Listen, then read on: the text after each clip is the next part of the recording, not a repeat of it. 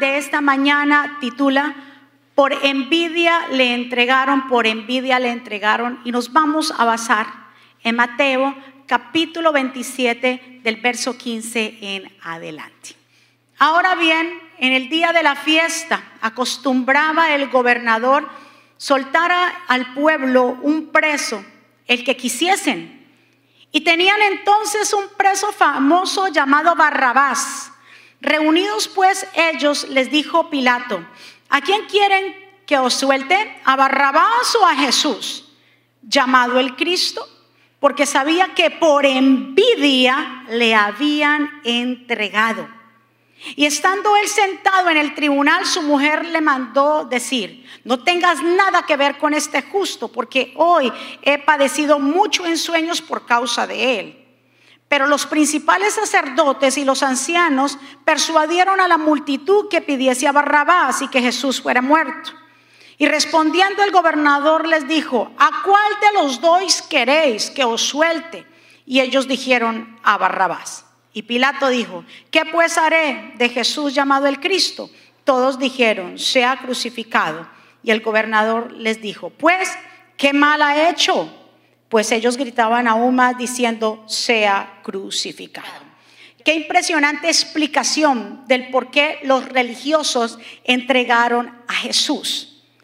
Vemos aquí que bien claro, Pilato declara y dice que él entendió por qué razón fue que entregaron a Jesús.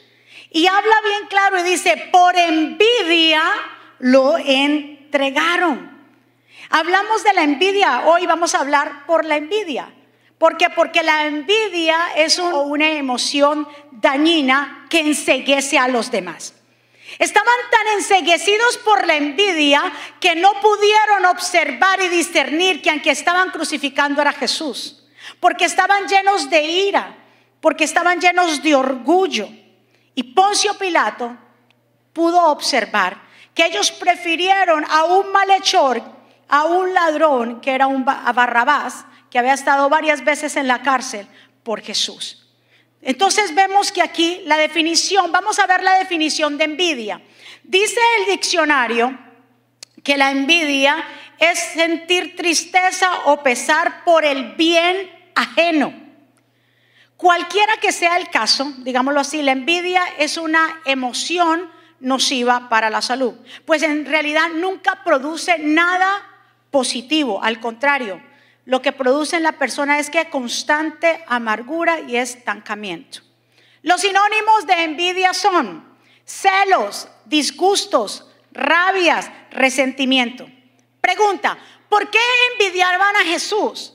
¿Por qué dice Poncio Pilato y declara la escritura que por envidia lo entregaron? ¿Qué era lo que estaba haciendo Jesús que ellos le tenían tanta rabia, tanto celo, tanta envidia? Primero, lo declara en Marcos capítulo 11, verso 17. Dice que Jesús llega a Jerusalén y se encuentra y entra al templo y se encuentra que los vendedores, los comerciantes, los cambistas estaban en el templo haciendo sus ventas. Y dice que Jesús le dio tanto celo de su casa que cuando entró comenzó a voltear las mesas de los comerciantes y dijo, esta es la casa de mi padre y será llamada casa de oración, no cueva de ladrones. Cuando Jesús entra y hace todo esto, dice la escritura, que todos los religiosos que estaban allí, los escribas y los principales sacerdotes, buscaron entonces cómo matarle, porque tenían miedo, pues el pueblo estaba admirando la doctrina de Jesús. O sea que ellos comenzaron a, verse desplazados, porque llegó un hombre que se atrevió a hacer cosas que otros no hacían. Y es que la envidia entra a otros cuando comienzas tú a hacer las cosas que los otros no hacen. Claro, Jesús comenzó nadie, todo el mundo estaba permitiendo mercadería dentro del templo. Todo el mundo se estaba permitiendo que se, se vendieran las palomas para los sacrificios, que se vendieran los bueyes y las vacas para los sacrificios, las ovejas para los sacrificios. Muy buena intención porque se suponía que era para los sacrificios, pero delante de los ojos de Dios no estaba bien. Puede ser que nuestras intenciones en hacer cosas estén bien, pero para Dios no está. Y cuando vino Jesús, vino a establecer un principio, dijo, no, en la casa de mi padre no puede haber ninguna venta. Claro, entonces al ver que ya se les estaba quitando el negociazo, porque era un negociazo, de una vez ahí les estaban dejando el dinero. Ellos vieron que con Jesús era ya difícil, entonces comenzaron a qué? A tomarle envidia. Dijimos que la envidia que era, recordemos, es sentir tristeza, pesar, es parte también del orgullo por el bien ajeno. Que cuando alguien está progresando, la gente comience a carcomérsele el corazón de la envidia. Ahora, entonces, ¿por qué entonces envidiaban a Jesús? Porque los demás comenzaron ¿qué? a admirarle. Dice que Jesús se fue ganando totalmente el respeto y la admiración de los demás debido a sus enseñanzas llenas de poder y autoridad. ¿Ve? Entonces, claro, ellos venían, veían que Jesús estaba lleno de qué? De autoridad y de poder. Y ellos comenzaron a decir, pero Jesús está ganando más fama. los, los discípulos están yendo más con Jesús. Ahora, como yo le dije, Jesús se atrevió a hacer cosas que otros no estaban haciendo. Ellos se sintieron totalmente qué? Desplazados. Los ojos fueron vendados de tal manera de esta gente que no pudieron discernir que el que estaba al lado de ellos, ¿qué era? El Mesías. Míralo y me impresiona lo que dice eh, Salomón, el gran sabio Salomón, que no hubo una sabiduría como la de Salomón en Eclesiastés capítulo 4, verso 4. Escuchen esta sabiduría. He visto, dice él, asimismo, que todo trabajo y toda excelencia de obras despierta la envidia del hombre contra su prójimo. También esto es vanidad y aflicción de espíritu. Repito, he visto asimismo que todo trabajo y toda excelencia de obras, ¿qué va a pasar cuando usted es excelente con lo que usted hace? Va a despertar qué? La envidia, por yo no hay gente que se entristece cuando es que están hablando mal de mí. Mire, todo es una persecución en contra de mí. No se preocupe que el que hace una obra con excelencia despierta la envidia de los demás. Lo único que tiene que hacer usted que es seguir trabajando con qué? Diga conmigo con excelencia. Si yo voy a hacer algo, lo voy a hacer lo mejor. Entonces, si lo dice Salomón, que la excelencia de obras despiertan los demás envidia, usted no puede dejar de dejar de hacer lo excelente. Porque y no dejes de esmerarte porque vas a ofender a alguien. Hay gente que dice, es que no quiero ofender a nadie. Por no ofender a nadie que se sienta ofendido, quien se sienta ofendido, usted siga dando lo mejor y la excelencia. Dele otro aplauso fuerte al Señor. Si alguien está haciendo lo excelente, aunque aquellos que están acostumbrados a la mediocridad se enojen, sigue haciendo lo excelente. Porque hay gente mediocre. Y claro, como tú eres excelente en el, como Jesús fue excelente en todo lo que hizo, entonces, ¿qué hicieron los demás? Le tomaron envidia. y a Jesús le importó lo que los demás decían. Usted no tiene que eh, ponerle atención a los comentarios, antes al contrario, siga mejorando siga haciendo las cosas bien, que tu recompensa viene desde el cielo. ¿Cuántos dicen amén? Ahora, cuando la gente tiene envidia, lo único que representa es disconformidad o disgusto. Y usted también es, de pronto ha escuchado frases como, ay, yo tengo envidia, pero de la buena. ¿Usted ha escuchado gente que dice así? Pues déjame decirte que no existe envidia sana.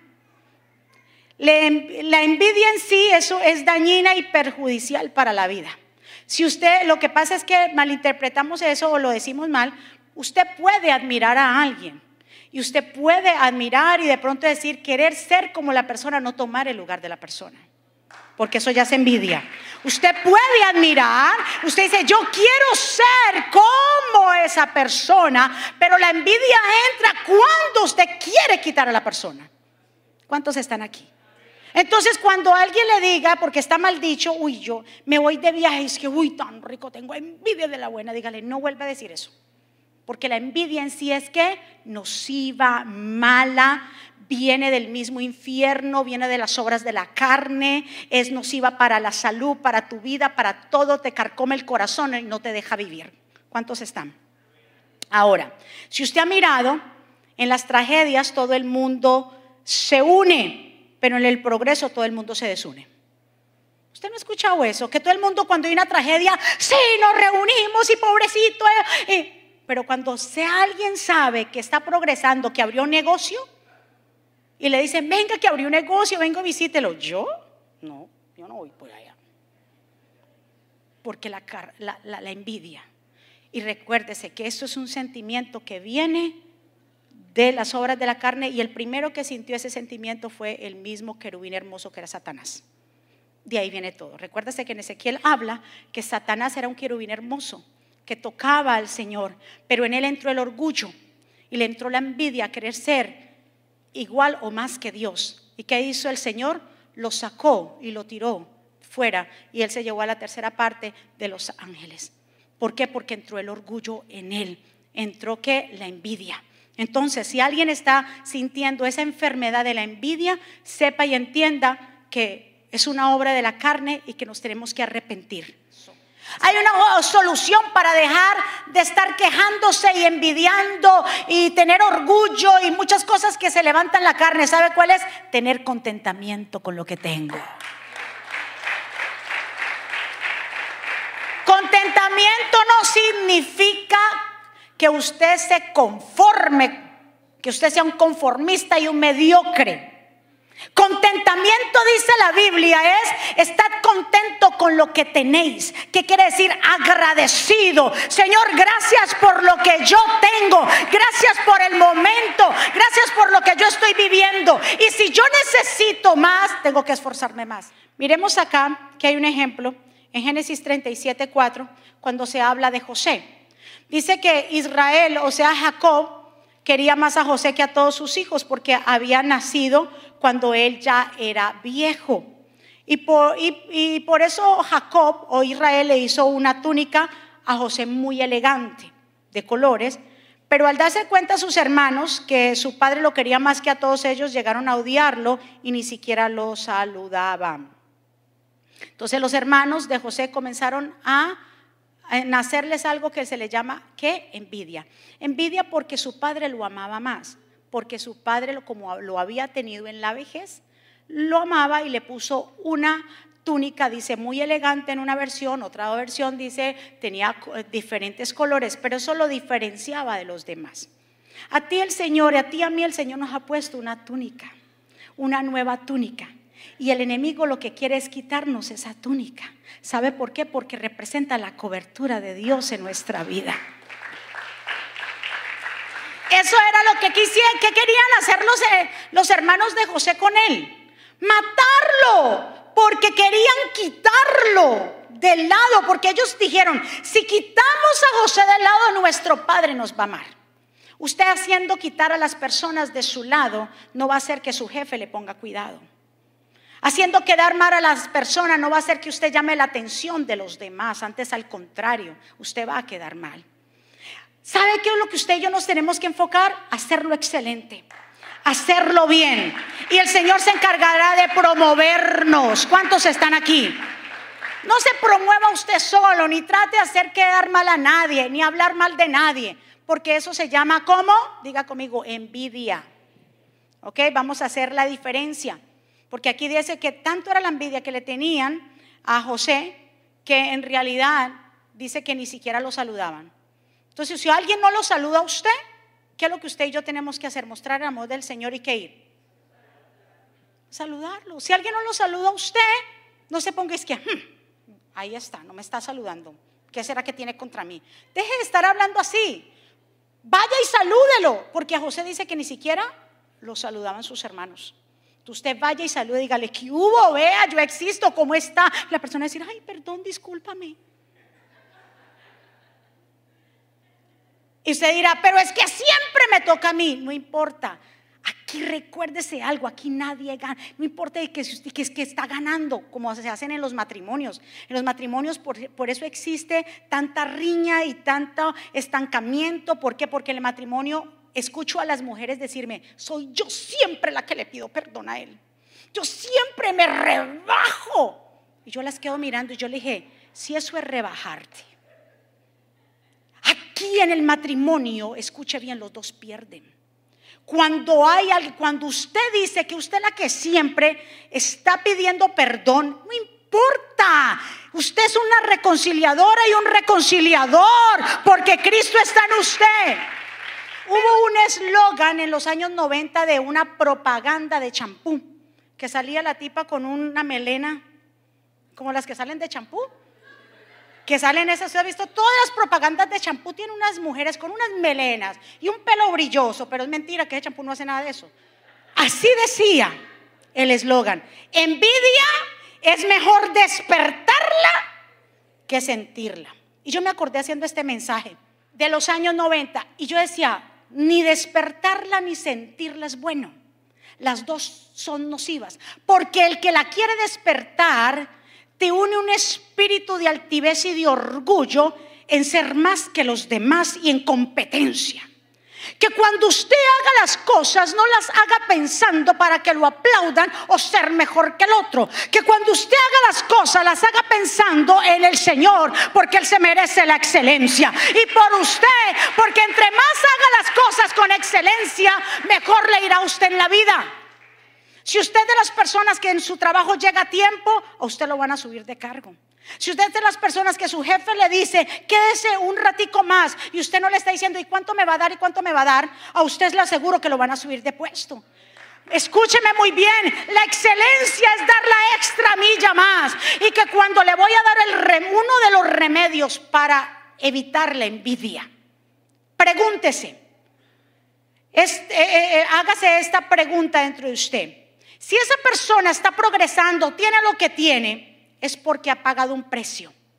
¿Será que yo estoy dispuesto a pagar ese precio que esa persona ha hecho? ¿Cuántos trasnochos y cuántas de pronto para ahorrar dejó ir a restaurantes o dejó de hacer muchas cosas y ahorró y ahorró y pagó un precio, se trasnochó, de pronto hizo muchas cosas que tú no estás dispuesto a hacer? ¿Tú estás dispuesto a hacer lo mismo que hace la otra persona? ¿Cuántos me están entendiendo? Mi amado, hágase esa pregunta cuando usted le dé esa carga, porque eso viene del, mire, viene del mismo infierno, pero viene de nuestra naturaleza pecaminosa y caída. Ahora, escuche bien, los padres terminan alimentando este sentimiento en sus hijos desde pequeños. No hay, escúcheme, los niños, usted dice, ¿cómo, cómo si ellos, cómo ¿Saben eso? Los niños chiquitos son envidiosos. ¿Sí o no? Llegan a ver y están jugando con un carrito y viene el otro con un carrito que tiene unas alitas. Yo quiero ese. ¿Quién les enseñó eso? Viene de la naturaleza. Pero padres tienden a alimentar eso. Papá, fulanito de tal tiene el, el mejor balón, el que salió de ahora de la copa. Yo lo quiero, papá. De verdad, mi hijo, yo le voy a comprar uno mejor. No se preocupe. Comienzan a alimentar ese orgullo, esa vanidad, esa envidia. Papá, mire que fulanito llevó unos mejores tenis. No se preocupe, mi amor, mañana le va a comprar otros mejores que esos. Unos que vea que alumbren. Pero ahí, y entonces los padres terminan qué? Alimentando, corroborando eso en los hijos. Cuando un hijo le diga, le ponga queja, que el otro tiene, mejor dígale, papi, sus papás pueden hacerlo. En, una, en otra ocasión, de pronto yo podré, aunque usted tenga la plata en el bolsillo, aunque usted la pueda hacer, no le dé gusto. Y dígale, dele gracias a Dios que tal jovencito tiene eso. Dele gracias a Dios, mi hijo, que puede comprar eso. No le alimente a su hijo porque hay niños que son orgullosos que son envidiosos y usted los escucha hablar, sí, porque yo tengo la mejor camiseta, Porque todo es lo mejor, todo lo mejor, todo lo mejor. Pero eso es parte que los padres le han enseñado mal. Deje que sus, no, no permita que sus hijos a todas horas estén diciendo que tienen lo mejor, lo mejor, lo mejor, lo mejor. Eso es jactancia. Y enséñalos a hablar a los demás. Porque usted le dice, nunca hable que usted tiene lo mejor. Porque hay niños tal vez que no pueden obtener lo mejor. Y usted tiene que alinearse a los demás niños. Gloria a Dios que yo te puedo dar algo, mi hijo o mi hija, pero no le esté diciendo a los hijos que siempre tienen lo mejor de una. Eh, Génesis capítulo 4, verso 3 nos habla de dos hermanos, Caín y Abel. Porque eran dos hermanos que tuvieron la misma oportunidad. Diga conmigo, yo todos tenemos la misma oportunidad. Dice que un día Caín salió y fue a llevarle un sacrificio al Señor de la cosecha. Pero que también salió Abel pero Abel llevó de lo mejor y de lo primero. Y dice que el Señor miró con agrado la ofrenda de quién? De Abel, mas no la de Caín. Y dice que Caín se enojó tanto, porque ya tú sabes, los envidiosos se enojan tanto. Pero ¿por qué? Porque tú estás haciendo lo excelente. Porque tú estás haciendo las cosas bien. Caín se enojó de tal manera, dice así, que el Señor dice, y el Señor miró con agrado a Abel y a su ofrenda, pero no miró con a Caín y a su ofrenda. Por lo que Caín se enojó muchísimo y puso mala cara. Entonces el Señor le dijo, ¿por qué te enojas? ¿Y por qué pones tan mala cara? Si hicieres lo bueno, podrías levantar la cara. Si hacemos lo bueno, lo excelente, lo justo, podemos andar qué? Con la cara o la frente en alto. Si hiciera lo bueno podrías levantar la cara, pero como no lo has hecho, el pecado está esperando el momento de dominarte. Sin embargo, tú puedes dominarlo a él. La gente puede dominar esos sentimientos y emociones nocivas, como la envidia, como el orgullo, como la ira. Esas cosas se pueden dominar cuando tu espíritu esté conectado al Señor. Por eso yo vengo a decirte que sí se puede porque si tú estás sometido, escuche muy bien, si estás sometido a la palabra de Dios, si usted está sometido a la oración, su carne va decreciendo, pero su espíritu se está alimentando. Por eso hay personas que sufren de estas cosas, estas emociones tan nocivas. ¿Por qué? Porque están más en qué? En la carne. Por eso se enojan cuando el otro progresa. Por eso le preguntan a Dios, ¿por qué él sí pudo llegar y yo no? Pero todos tienen la misma oportunidad. La diferencia cuál es? ¿Cuál es la diferencia que hablamos entre Caín y Abel?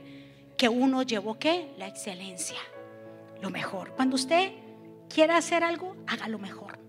Hágalo excelente. De lo mejor de su tiempo, de lo mejor de usted, no de mediocridad, no de migajas esto lo hablo en todo sentido, en su trabajo, no de migajas, en el liderazgo, en la casa del Señor, de lo mejor. En su trabajo, en su empresa, de lo mejor. Como padres, de lo mejor.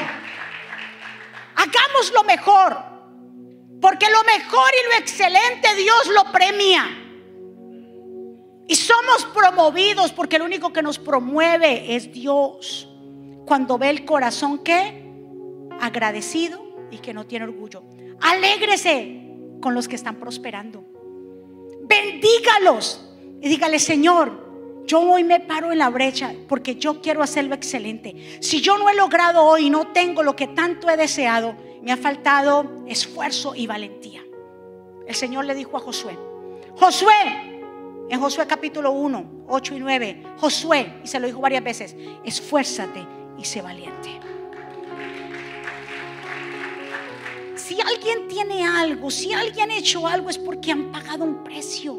¿Estás dispuesto tú a hacerlo? Si alguien está en una función y que llegó antes que tú, tal vez esa persona está dando, se está, se está preparando y se está esforzando de tal manera que Dios lo está llevando así de rápido.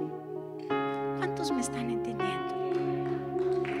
Todos tenemos que Diga conmigo, tenemos la misma oportunidad. La diferencia le hace nuestra actitud en frente a las cosas. Hay gente con muy buen potencial, pero ese potencial no te va a llevar a ti a recibir la recompensa. Olvídate de eso. Tú puedes decirme, es que mi currículo, muéstrame tus actos, muéstrame tus frutos, muéstrame. Y entonces hablamos. ¿Cuántos están aquí? Hoy tú y yo podemos ser la diferencia. ¿Y qué hizo este hombre? ¿Qué hizo este hermano?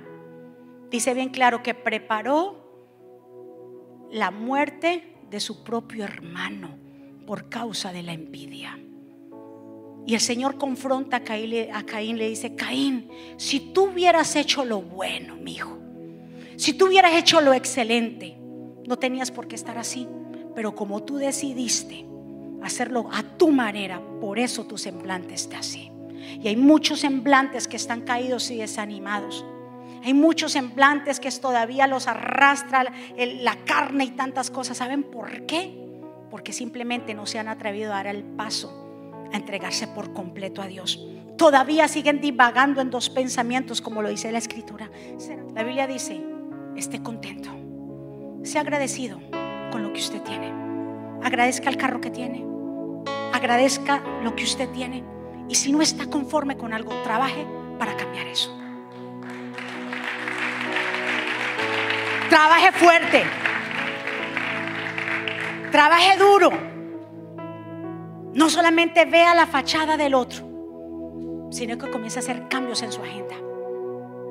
Ay, es que yo admiro a la hermana que mire que es tan espiritual, tan... ¿Qué está haciendo esa hermana?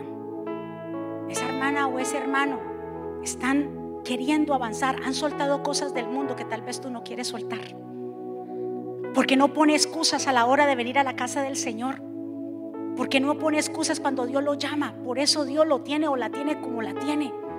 Porque cuando Dios lo ha llamado, lo ha llamado, ha dicho, Señor, enme aquí. Envíame a mí. Vamos a cambiar la perspectiva. Y si alguien no lo saluda, salude.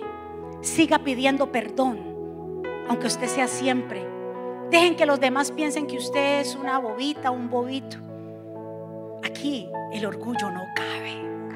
Por eso yo llevo 23 o 24 años con mi esposo. Porque no me importa cuántas veces yo le tenga que pedir perdón o él a mí. Y lo que ambos queremos es que estemos juntos hasta el final. Hasta que el Señor quiera, hasta que el Señor venga, hasta que la muerte nos separe. Ese fue el pacto que hicimos. Pero para eso nos tenemos que echar a un lado y dejar todo orgullo, toda altivez. Y en nosotros no hay competencia. Él me dijo, mi hija, fluya, sigue. Le digo, la gente que irá a pensar porque pensarán que la pastora es la que siempre predica. Y él me miró y me dijo tan lindo y me dice, ¿qué importa? Si Dios te quiere levantar, hay pocas mujeres que predican en Long Island.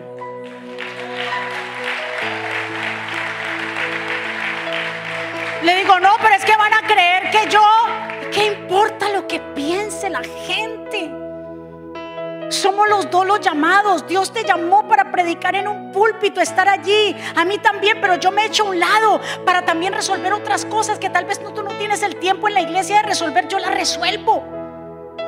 Pero somos un equipo. No hay vanidad entre ambos. Todos los dos queremos llegar hacia una misma meta.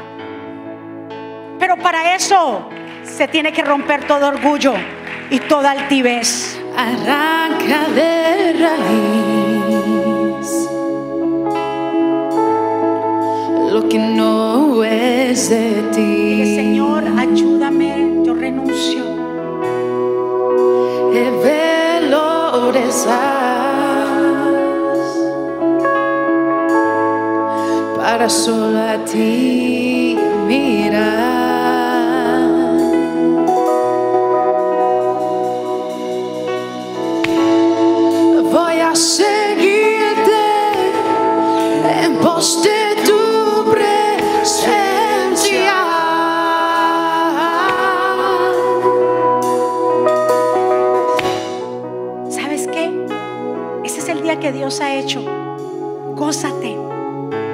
¿Sabe cuando la gente no se goza? Cuando siempre está pendiente, a lo, está pendiente a lo que hacen los demás. Reciba hoy usted la bendición y diga, papá, gracias. Tú me has traído hasta que hoy escuché esta palabra. Has traído sanidad. Sí, yo me tengo que contentar y si algo no tengo, yo me voy a esforzar voy a pagar un precio. La conquista que el Señor le habló a Josué, le dijo a Josué, la clave para conquistar está en Josué capítulo 1, verso 8 al 9, cuando le dijo Josué, yo te entrego en esa tierra, pero sabes qué, dos cosas, esfuérzate y sé valiente.